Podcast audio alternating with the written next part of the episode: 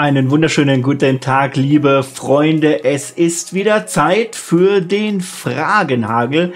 Ich habe wieder einige Fragen von euch bekommen und habe jetzt genau drei Minuten Zeit, diese zu beantworten. Und wie du mir auch deine Frage stellen kannst, das erkläre ich dir gleich im Anschluss. Jetzt legen wir aber los.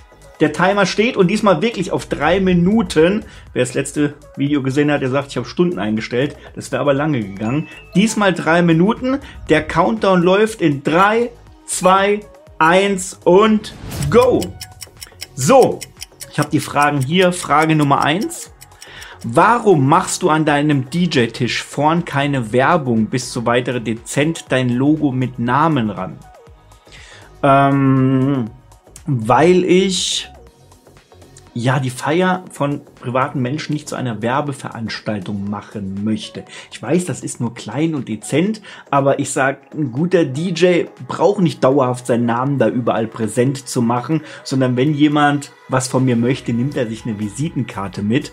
Ähm, ich habe auch schon Bilder online gesehen von DJs, die bauen da riesengroße Werbebanner auf mit ihren Namen, mit ihren Logos drauf und machen dann wirklich die Hochzeit von anderen Menschen zu einer Werbeveranstaltung. Ich möchte das gar nicht. Ich stelle mich am Abend einmal kurz vor und ich werde eher weiterempfohlen und da brauche ich auch nicht irgendwie meinen Namen vorne dran zu haben. Also habe ich mal drüber nachgedacht, aber da habe mich relativ schnell dagegen entschieden. So, nächste Frage. Möchtest du mit deiner Technik noch größer werden, sprich Traverse etc.?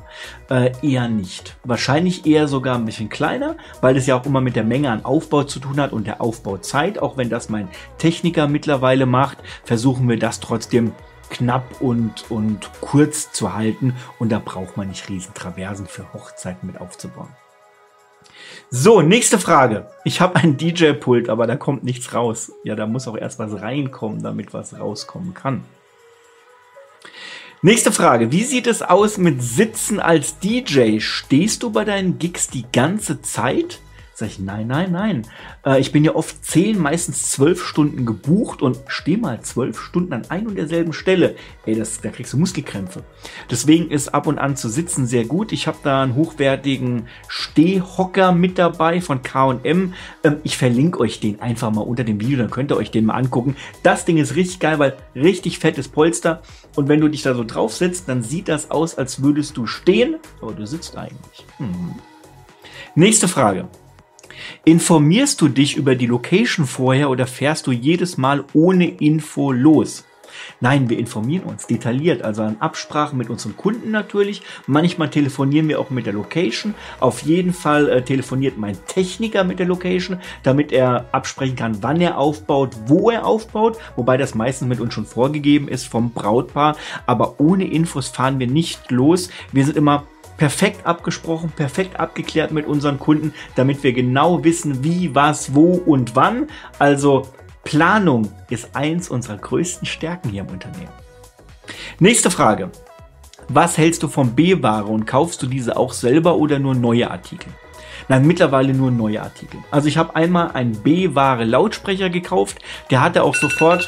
Boah, jetzt ist die, ist die Zeit fertig. Boah, ist das laut. Ist das laut hier? Ich mache die Frage mal noch fertig, Freunde. Also, was hältst du von B-Ware?